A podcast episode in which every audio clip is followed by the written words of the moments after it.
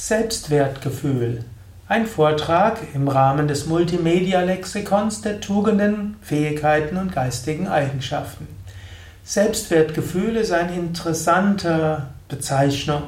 Ist ein Ausdruck, der so ein bisschen aus der Psychologie stammt, der irgendwo aus der tiefen Psychologie stammt. Adler hat etwas davon gesprochen, Jung hat etwas davon gesprochen, ihre Schüler haben etwas davon gesprochen. Und heute spielt Selbstwertgefühl eine wichtige Rolle. Interessanterweise ist das ein neuer Ausdruck. Vor dem 20. Jahrhundert hätte niemand vom Ausdruck Selbstwert, Selbstwertgefühl gesprochen. Selbstwertgefühl hat sich aber durchaus als ein hilfreiches Konzept erwiesen. Es ist zum einen ein Gefühl, es ist irgendwo so eine Stimmung, deshalb Selbstwertgefühl. Es ist das Wert. Wert heißt, man ist etwas wert, man tut etwas, man kann etwas, man hat irgendwo ein Vertrauen. Und Selbstwert, man denkt, ich selbst bin wertvoll. Selbstwertgefühl heißt, ich selbst bin wertvoll. Und Selbstwertgefühl kann verschiedene Formen annehmen. Zum Beispiel, man kann sagen, ich habe ein gutes Selbstwertgefühl, weil. Zum Beispiel, weil ich klug bin, weil ich gut Gitarre spielen kann, weil ich eine liebevolle Mutter bin, weil ich ein freundlicher Nachbar bin, weil ich gut Yoga unterrichten kann. Wenn man irgendwo überzeugt ist, ich kann einiges und ich tue einiges und ich bin auch wertvoll für andere, dann hat man, kann man sagen, ich habe ein gutes Selbstwertgefühl. Es gibt natürlich das tiefe spirituelle Selbstwertgefühl im Sinne von, ich bin das unsterbliche Selbst. Als unsterbliches Selbst bin ich eins mit der Weltenseele. In der Tiefe meiner Seele bin ich göttlich. Wenn man letztlich sagt, in der Tiefe meiner Seele bin ich göttlich, hm, dann ist das der höchste Wert, denn letztlich das Göttliche ist der höchste Wert. Wenn man sagt, in der Tiefe bin ich göttlich, dann bin ich in der Tiefe das höchste Wert. Dann kann man auch sagen, auf einer relativen Ebene bin ich Kind Gottes. Weil ich ein Kind Gottes bin, bin ich so geschaffen, wie Gottes will. Auch in meinen relativen Eigenschaften bin ich wertvoll. Sogar in meinen Fehlern bin ich wertvoll. Denn so wie ich bin, bin ich genau richtig. Auch wenn ich Dinge tue, die irgendwo vielleicht nicht so erfolgreich sind, auch wenn ich Dinge tue, die andere nicht so gut finden, irgendwo helfe und diene ich anderen Menschen. Das wäre auch eine, eine Grundlage für ein tiefes spirituelles Selbstwertgefühl. Gut, das wäre spirituell, man könnte auch sagen metaphysisch, religiös. Aber von der Psychologie her gilt doch etwas anderes. Der Mensch ist ein Zoon, Politikon, Ekon, hat es Aristoteles gesagt. Politikon heißt geselliges Wesen. Der Mensch ist ein geselliges Wesen. Er definiert sich aus der Begegnung mit anderen. Selbstwertgefühl kommt oft eben auch daraus, wie er sich von anderen gespiegelt sieht. Wenn ein Mensch irgendwo das Gefühl hat, dass andere ihn wertschätzen, dass andere das anerkennen, was man tut und was man macht, dann hat man auch ein Selbstwertgefühl. Wenn man das Gefühl hat, dass man wertvoll ist, etwas Wertvolles beiträgt, hm, das an sich gibt Selbstwert. Es gibt Menschen, denen reicht dieses innere Gefühl aus. Sie haben das Gefühl, ich tue etwas Wertvolles für andere, brauchen die Anerkennung nicht.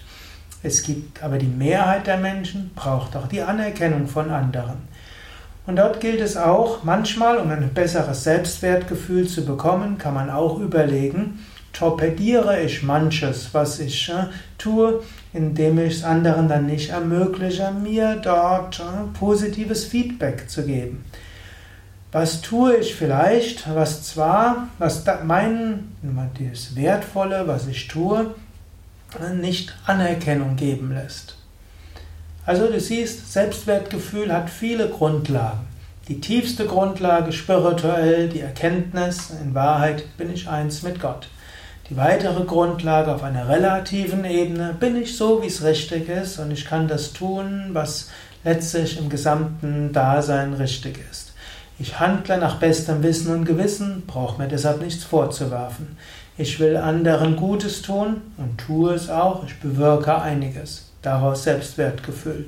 Und Realistisch gesehen, die meisten Menschen brauchen für ein gutes Selbstwertgefühl eben auch die Anerkennung anderer. Und dort kann man auch schauen, ist das, was ich tue, auch so, dass es anderen wertschätzen können. Wie müsste ich es anders machen? Und darauf beruht ja zum Beispiel die sogenannte kognitive Verhaltenstherapie. Die kognitive Verhaltenstherapie will Menschen mit niedrigem Selbstwertgefühl helfen, sich so zu verhalten, dass sie tatsächlich mehr Anerkennung erfahren. Hm, gerade dann, wenn es auch eine Gruppentherapie ist, dort lernen Menschen, wie sie auf andere wirken und lernen, wie sie sich vielleicht anders verhalten können, damit ihre Wirkung eben so ist, dass sie auch mehr Wertschätzung bekommen können. Das sind jetzt nur ein paar Anregungen, keinesfalls eine vollständige. Es gibt ja ganze Bücher über Selbstwertgefühl und wir haben auch bei Yoga Vidya Seminare über Selbstwertgefühl und Selbstvertrauen stärken. Oder du brauchst bloß auf unsere Internetseiten gehen und dann, nach, dann eingeben, Selbstvertrauen und innere Stärke entwickeln. Dort findest du ein Seminar, wo es auch sehr stark um Selbstwertgefühl geht. Selbstwertgefühl, ein wichtiges Konzept in der modernen Psychologie. Selbstwertgefühl, ein modernes Konzept.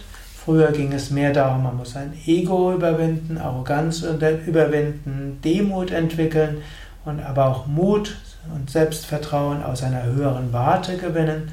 Heute spielen Ausdrücke wie Selbstliebe, Selbstwertgefühl eine größere Rolle, aber Selbstwertgefühl und Selbstliebe heißt auch, dass das die Grundlage ist, um anderen zu dienen und zu helfen. Mensch hat das tiefe Bedürfnis, etwas Sinn, Sinnhaftigkeit in deinem Dasein zu sehen und es ist doch viel, was man für andere tut und dass man das Gefühl hat, in der göttlichen Gegenwart zu sein, als Instrument für etwas Höheres.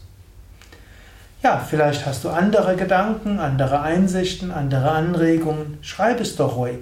Schreib es ja, dorthin, woher du diesen Vortrag hast. Den Vortrag gibt es auf YouTube, auf mein.yogavidya.de. Vielleicht findest du ihn auf unserem Blog, vielleicht findest du ihn als Podcast in iTunes oder auf Podhost oder auf Podster oder auf podspot.de, wo auch immer du diesen Vortrag hörst, schreib doch etwas dazu. Schreib deine eigenen Einsichten dazu. Ja? Oft ist das, was Menschen zu meinen Vorträgen dazu schreiben, noch hilfreicher als das, was ich selbst sage. Diese Vorträge sollen ja eine Grundlage sein für eigenes Nachdenken und Überlegungen. Das war's für heute. Mein Name Sukade von www.yoga-vidya.de